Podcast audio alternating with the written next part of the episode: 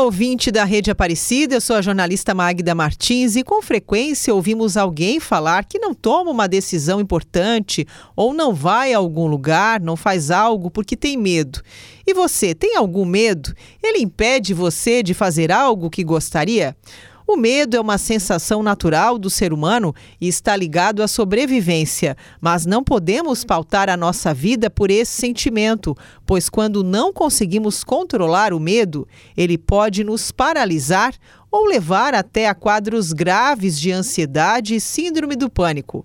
O primeiro passo é compreender isso e procurar mudar as suas atitudes. Mais do que nunca, temos que encontrar alternativas para lidar com o sentimento. O autoconhecimento é essencial nesse processo. Pergunte a si mesma o que mais te dá medo. Pense no que você pode fazer para vencer. Não guarde o sofrimento, compartilhe. Procure falar sobre as emoções.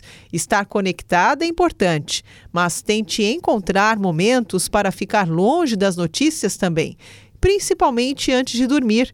Algumas das causas do medo constante são problemas como insônia e cansaço mental. E o sono é fundamental para reparar a nossa mente. Tire um tempo para você, faça coisas que promovam o bem-estar e o equilíbrio da sua mente. Só você pode dominar os seus medos. Pense nisso.